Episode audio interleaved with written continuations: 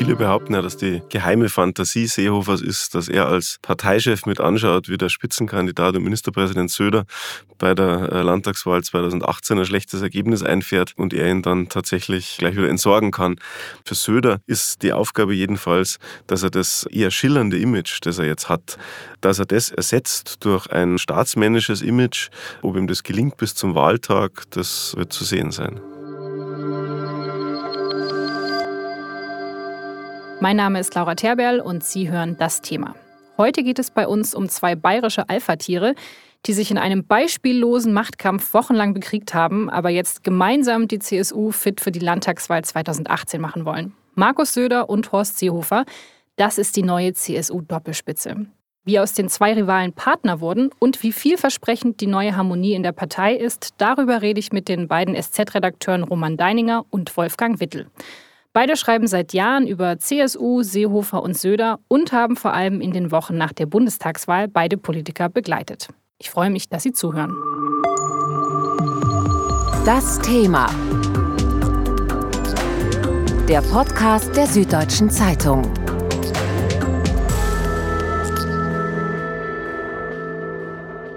Hallo Wolfgang, hallo Roman, schön, dass ihr hier seid. Servus. Hallo.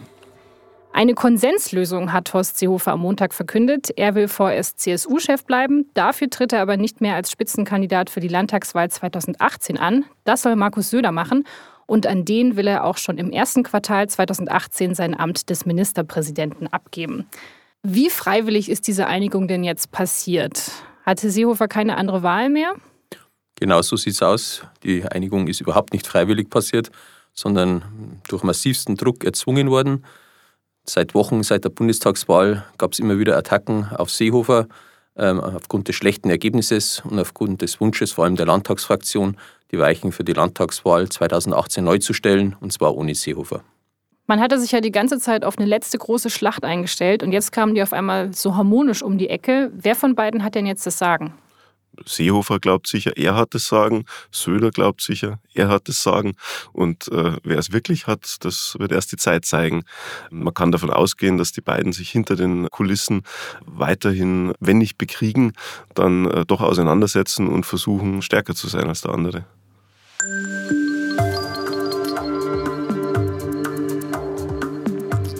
Die CSU stand schon mal besser da. Bei der Bundestagswahl 2017 hat sie mit knapp 39 Prozent einen historischen Tiefstwert eingefahren. Und dieses Wahldesaster, das hat einen parteiinternen Machtkampf befeuert, der so schon seit Jahren schwelt. Und zwar zwischen Finanzminister Markus Söder, der lieber heute als morgen CSU-Chef und vor allem Ministerpräsident sein möchte, und Horst Seehofer, der gerne noch ein bisschen länger CSU-Chef und Ministerpräsident wäre. Schon direkt nach der Wahl kamen die ersten Rücktrittsforderungen aus dem Söder-Lager. Offiziell hat die CSU die Personaldebatte aber immer wieder verschoben, damit Seehofer in Berlin nicht geschwächt in Koalitionsverhandlungen geht. Nach wochenlangem Hin und Her sollte es am Montag bei der Sitzung der CSU-Landtagsfraktion zum großen Showdown kommen. Der ist dann aber ausgefallen. Innenminister Hermann, die Hoffnung aller Söder-Gegner, verzichtet auf eine Kampfkandidatur gegen Söder. Auf einmal herrscht angeblich Harmonie in der CSU. Seehofer gibt bereitwillig seinen Posten als Ministerpräsident ab und empfiehlt Söder als Spitzenkandidat.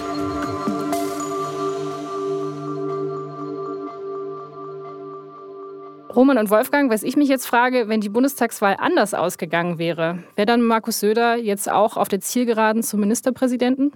Also wenn äh, die CSU ein gutes Ergebnis erzielt hätte bei der Bundestagswahl, dann wäre Horst Seehofer wahrscheinlich noch fest im Sattel. Markus Söder rennt ja seit vielen Jahren an gegen Seehofer und kann es gar nicht erwarten, Ministerpräsident zu werden. Das Debakel der CSU bei der Wahl hat ihm die Tür geöffnet. Söder war am Wahlabend ja in Nürnberg. Ähm, hat er sich dann über das schlechte Ergebnis der CSU gefreut, weil er schon wusste, was das für ihn bedeutet? Also offen gefreut hat er sich sicher nicht. Söder äh, hatte dann taktisch geschickt, muss man sagen, reagiert, hat äh, alle Interviews, die er zugesagt hatte für diesen Abend, abgesagt, um sich einfach nur nicht festlegen zu müssen, um keine Forderung stellen zu müssen. Aber er hat sicher gewusst, äh, jetzt ist sein Moment gekommen, jetzt ist die Chance für ihn da. Söder hat am Wahlabend also schon die Weichen gestellt. Und Seehofer, wie hat der den Wahlabend erlebt? Ja, Seehofer hat sich erst zurückgezogen in den vierten Stock der Parteizentrale, hat mit seinen Vertrauten gesprochen dort Dort wurde sicher auch eine Strategie festgelegt jetzt für die nächsten Tage. Die sah dann so aus, auf offener Bühne gleich unten bei den Parteifreunden, dass er sich erstmal trotzdem feiern hat lassen. Es war eine sehr skurrile Situation. Also er hat gedankt für den ehrlichen Applaus und für die ehrliche Unterstützung. Und Seehofer hat erstmal seinen Machtanspruch damit formuliert, damit keiner auf die Idee käme, er müsse sofort aus dem Amt weichen. Aber wie man auch schon aus der Geschichte der CSU weiß, sowas dauert ja dann manchmal ein paar Tage und ein paar Wochen und das frisst sich dann in die Partei rein. Und dann hat man schon gemerkt auch, dass es für Seehofer immer schwerer wird, diese Lawine noch zu stoppen, die da auf ihn zurollt. Seehofer ist an dem Wahlabend ja auch noch vor die Presse getreten und in das Statement, das er damals gegeben hat, da hören wir noch mal kurz rein. Nach unserer Einschätzung äh, hatten wir gerade jetzt im September, nachdem die Umfragen ja bis äh, Anfang September sehr gut waren, äh, eine Flanke auf der rechten Seite. Ich möchte euch versichern, weil es ja auch euer Kompass ist, die Christlich-Soziale Union äh, wird äh, geschlossen, einheitlich und mit klaren Positionen die nächsten Wochen und Monate bestreiten. Unser Hauptziel ist und bleibt, Deutschland muss Deutschland bleiben und Bayern muss Bayern bleiben.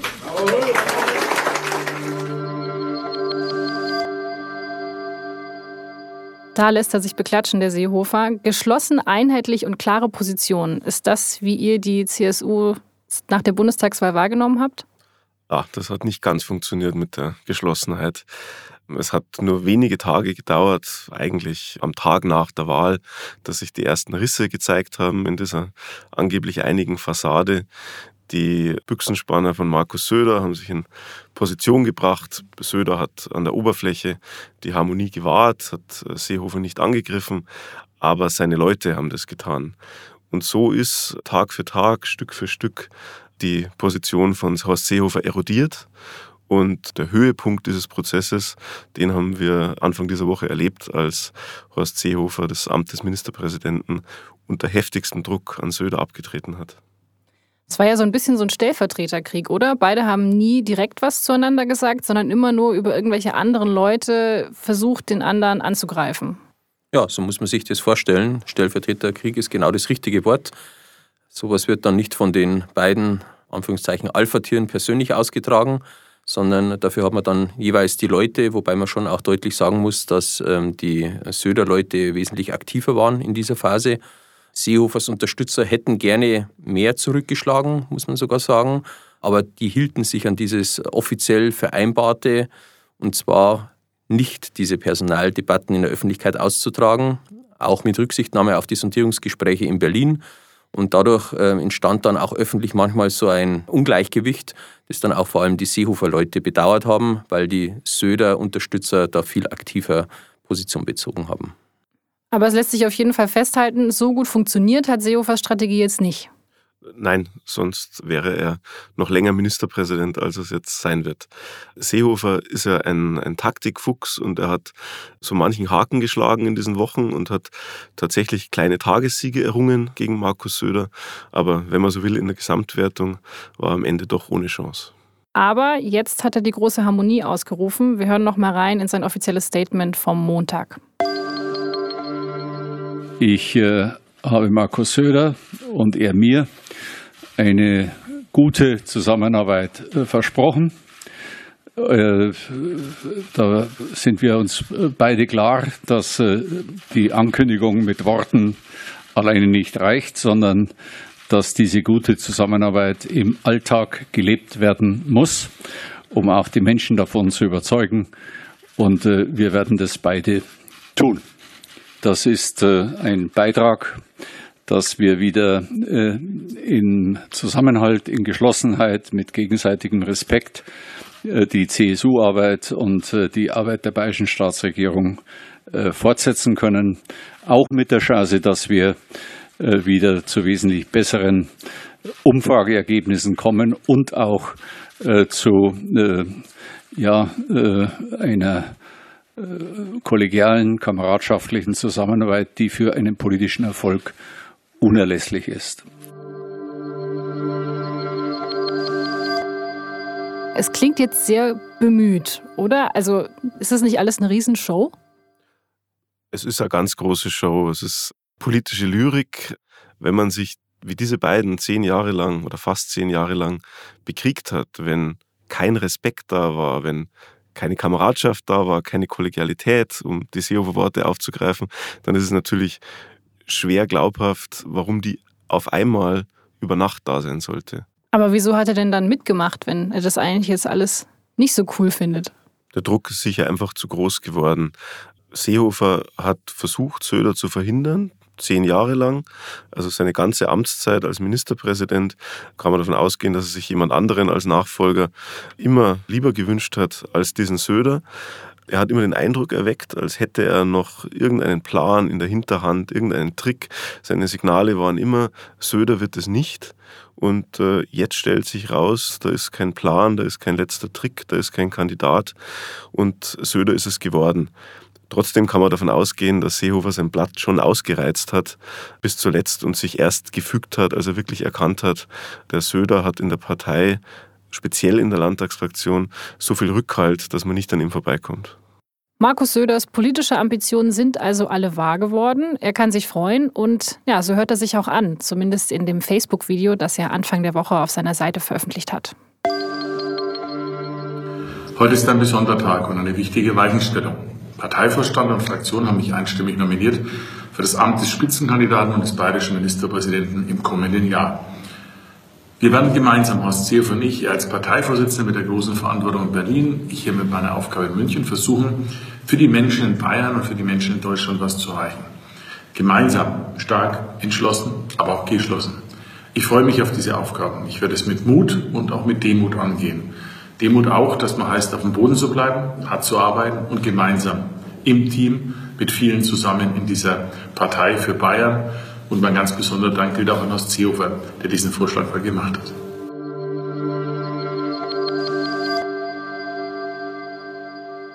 In dieser kleinen Videoansprache spricht Söder jetzt von Demut, aber ganz ehrlich, der hat doch bestimmt gefeiert, als es endlich alles durch war, oder? Also innerlich ganz bestimmt. Markus Söder hat jetzt sein Lebensziel erreicht. Er wird zum Ministerpräsidenten gewählt werden. Wie lange es dann wirklich bleiben wird, wird die Landtagswahl 2018 entscheiden. Ähm, aber Markus Söder ist bestimmt auch deshalb sehr glücklich, dass Horst Seehofer jetzt nach Berlin geht, weil er im Moment überhaupt nichts mit dem Parteivorsitz zu tun haben will. Diese Aufgabe mit Angela Merkel, sich da zusammenzuraufen in Koalitionsgesprächen, die darf gerne noch Horst Seehofer übernehmen. Und äh, nur Horst Seehofer und auch kein anderer neuer Parteichef hat es ja auch Möglichkeiten gegeben, eventuell jemanden einzuführen, Alexander Dobrindt wurde genannt, Manfred Weber wurde genannt. Und das wäre für Söder natürlich viel unangenehmer gewesen, wenn ein neuer Parteichef jetzt auch schon die Bühne betreten hätte. So kann er abwarten, bis Horst Seehofer die Arbeit in Berlin getan hat und dann auch noch nach dem Parteivorsitz greifen. Was hält denn die CSU-Basis von diesem Ergebnis von dieser neuen Doppelspitze? Die meisten an der Basis werden einfach erleichtert sein, dass dieser Streit, den viele nie verstanden haben, jetzt zumindest an der Oberfläche gekittet ist.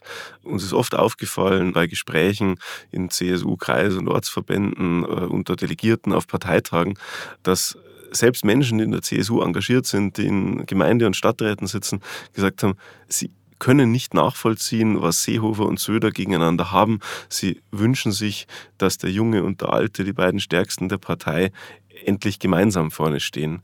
Die sind eigentlich auch der Inszenierung der Harmonie schon früher aufgesessen und sind deswegen wahrscheinlich jetzt auch einfach bereit, daran zu glauben, dass die beiden sich zusammenreißen. Das war schon immer die Herausforderung für die CSU, dass man äh, mit diesem Spektakel des Bayerischen Welttheaters die Leute gut unterhält, aber dass man den Moment erwischen muss, an dem man wieder zu ernsthafter Sachpolitik zurückkehrt. Und in diesem Fall könnte es ein bisschen spät sein. Eine Entscheidung ist jetzt also getroffen. Horst Seehofer trennt sich von einem Teil seiner Macht, aber trotzdem gibt es ja immer noch die zwei Lager in der CSU. Auf der einen Seite der Parteichef, zu Seehofer hat bisher fest der ganze CSU-Vorstand gehalten. Das sind seine Alliierten, Generalsekretär Andreas Scheuer, Alexander Dobrindt, die bayerische Wirtschaftsministerin Ilse Aigner und der bayerische Innenminister Joachim Herrmann. Markus Söder auf der Gegenseite, der hatte vor allem in seiner Heimatregion viele Unterstützer, also in Franken, aber auch in der Münchner CSU, in der Jungen Union und in großen Teilen der CSU-Landtagsfraktion.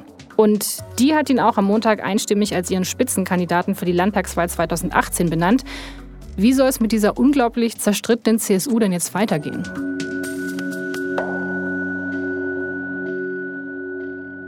Roman Deininger, Wolfgang Wittel, Wir haben diese zwei Lager und Markus Söder soll die jetzt irgendwie miteinander verbinden, soll Brücken bauen. Wird ihm das gelingen? Das wird entscheidend darauf ankommen, wie bereit Horst Seehofer und Markus Söder sind, ihre Animositäten wirklich hintanzustellen.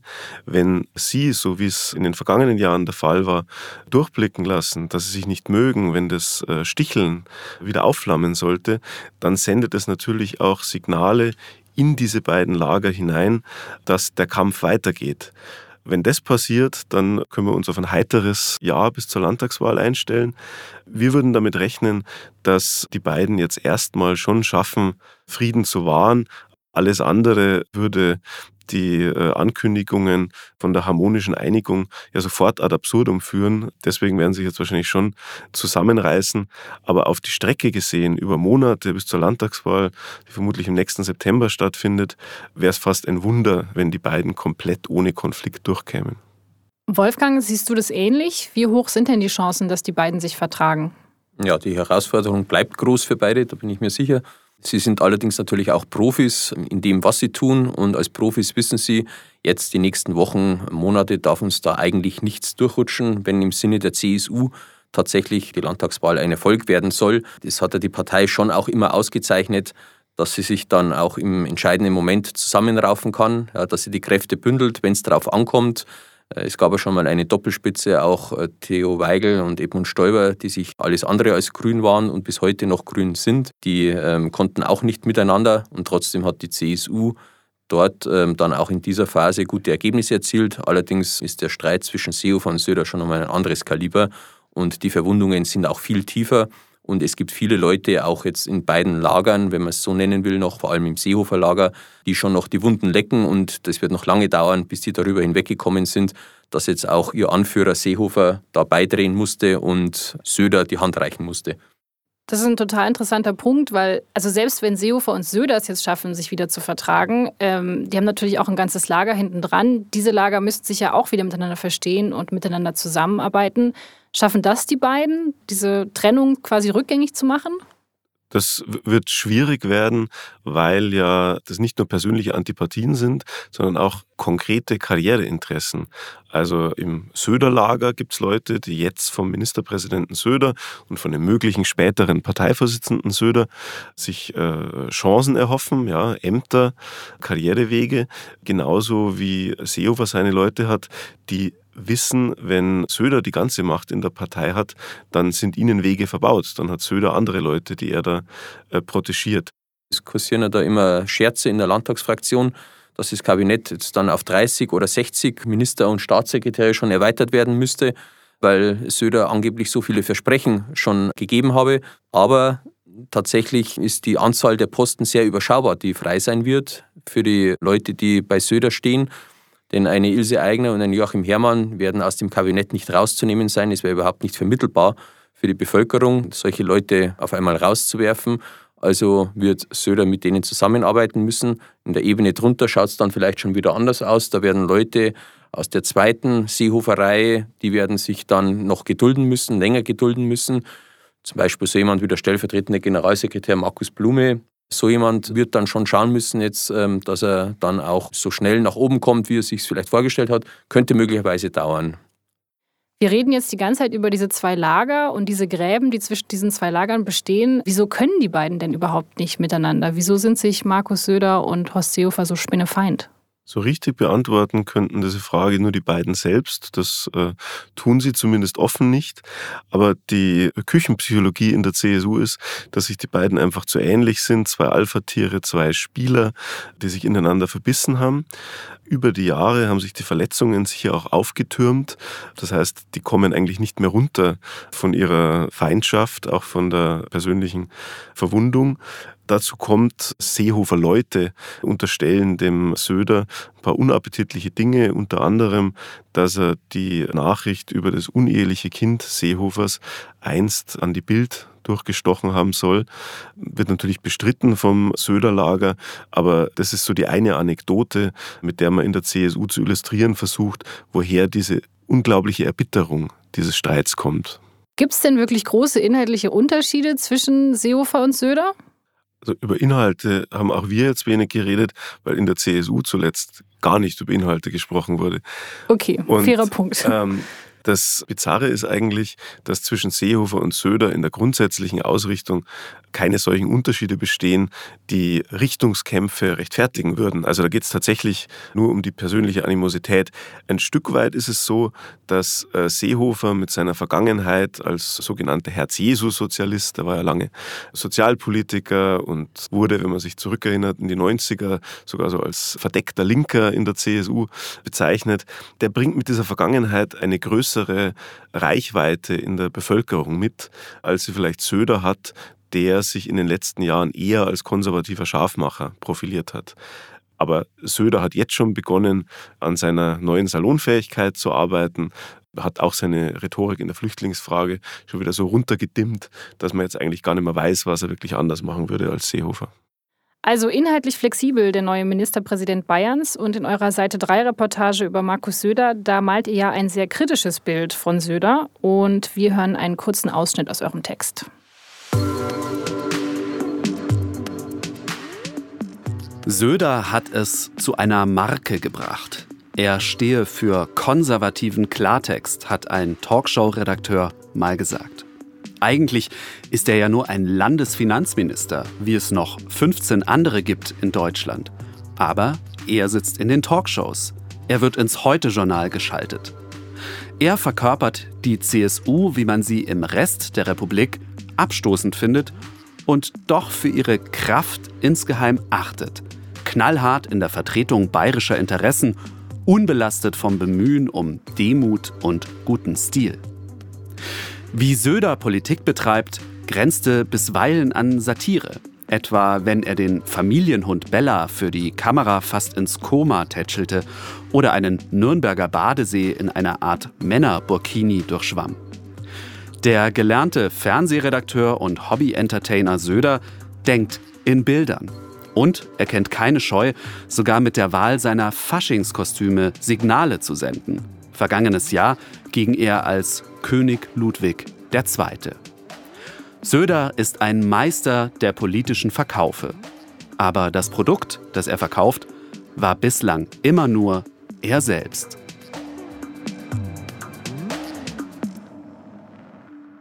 Was sagt ihr, wird Markus Söder ein guter Ministerpräsident sein? Also was die Regierungsgeschäfte betrifft, wird äh, Markus Söder bestimmt keine Probleme haben, Bayern jetzt äh, auch die, durch die nächsten Jahre zu führen. Er ist ein versierter Politiker, langjähriger Minister. Er weiß, wie das politische Handwerk funktioniert. Allerdings wird die Frage sein, inwieweit ihm die Bevölkerung das abnimmt, was er sagt. Ja, die Frage der Glaubwürdigkeit, die jetzt immer Horst Seehofer aus der Söder-Ecke vorgeworfen wurde, die mangelnde Glaubwürdigkeit jetzt in dem Konflikt mit Merkel in der Flüchtlingsfrage genau diese Glaubwürdigkeit wird auch die entscheidende Frage für Markus Söder werden. Ja, wird die Bevölkerung glauben, dass er dieses Landesväterliche, ja, was nötig sein wird und auch dieses Staatstragende, dass es wirklich auch stimmt? Ist es eher aufgesetzt? Ist er im Grunde doch noch eher so der ja, Generalsekretär, der in ihm schlummert, der dann manchmal rausbricht? Das wird spannend zu beobachten sein. Also ist die eigentliche Frage gerade gar nicht, kann Markus Söder das, sondern eigentlich kann er die Leute davon überzeugen, dass er es kann, weil wenn er bei der Landtagswahl jetzt nicht liefert im nächsten Jahr, dann hat er eigentlich wieder ein Problem. Dann geht der ganze Machtkampf von vorne los ja, viele behaupten ja, dass die geheime Fantasie Seehofers ist, dass er als Parteichef mit anschaut, wie der Spitzenkandidat und Ministerpräsident Söder bei der äh, Landtagswahl 2018 ein schlechtes Ergebnis einfährt und er ihn dann tatsächlich gleich wieder entsorgen kann.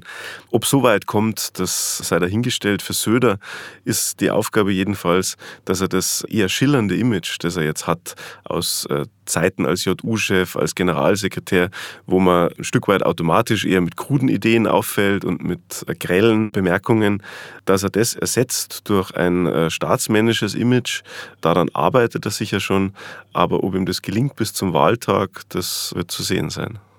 Es geht jetzt also bei der Landtagswahl in gewisser Weise um die Existenz, um die Daseinsberechtigung der CSU. Und da würde ich jetzt auch noch mal kritisch fragen, naja, liegt es vielleicht auch daran, dass die CSU so viel Zeit damit vergeudet hat, diesen Machtkampf auszufechten und sich nicht so viel mit Inhalten beschäftigt hat?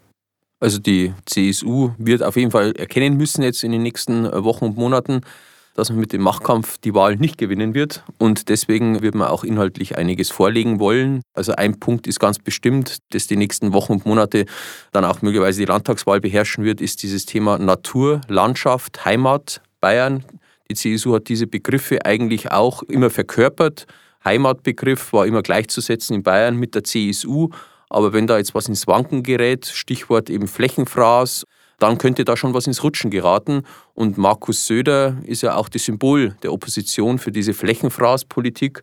Er war für die, jetzt in den letzten Wochen, Monaten für die Landesentwicklung zuständig als Heimatminister und musste da auch sogar auf fraktionsinternen Druck nochmal nachbessern. Ist ein sehr sensibles Thema für die CSU und Markus Söder ist da schon die Figur, die da im Feuer steht. Welche Partei könnte denn der CSU bei diesen Themen gefährlich werden? CSU kommt natürlich entgegen, dass es momentan in Bayern keine richtige Führungspartei in der Opposition gibt. Gleichzeitig ist es natürlich auch eine Gefahr, dass das Parteiensystem so zersplittert ist, dass wahrscheinlich so viele Parteien in den Landtag einziehen werden, dass eine absolute Mehrheit für die CSU schon rechnerisch äh, schwer denkbar ist klassisch die Parteien, die sich bei Themen wie Flächenfraß einhaken werden und die CSU sicher angreifen werden, sind das natürlich die Grünen und die SPD, auch die Freien Wähler, die der CSU diesen Heimatbegriff streitig machen wollen. Was sich abzeichnet ist, alle Parteien, die gegen die CSU antreten, sind dankbar für den Spitzenkandidaten, für den Ministerpräsidenten Söder. Denn äh, wenn man den Slogan Söder verhindern plakatieren kann, braucht man nicht viel anderes bieten. Was glaubt ihr denn, was ist denn ein realistisches Ergebnis bei der Landtagswahl im nächsten Jahr? Da kann man natürlich jetzt nur spekulieren, aber man kann mal die Latte, die allein Parteifreunde dem Söder jetzt schon auflegen, die kann man bemessen.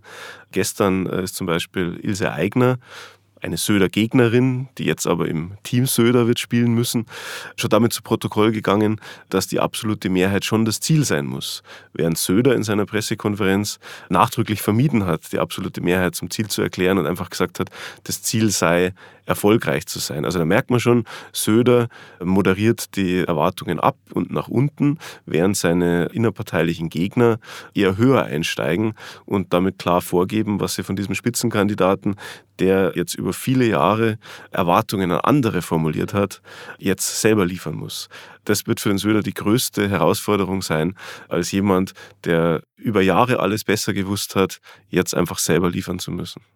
Vielen Dank, Roman Deininger und Wolfgang Wittel, dafür, dass ihr uns diesen Machtkampf in der CSU nochmal so genau aufgedröselt und erklärt habt und auch, was er für die Partei und die Politik in Bayern bedeutet.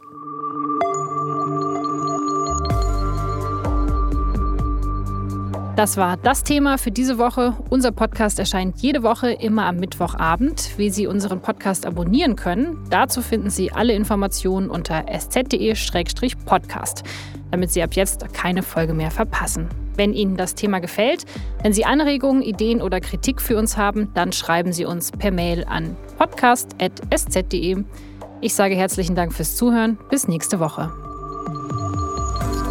Das Thema Moderation und Redaktion Laura Terberl. Regie und Produktion Ikone Media im Auftrag der Süddeutschen Zeitung. Alle Informationen unter sz.de-podcast.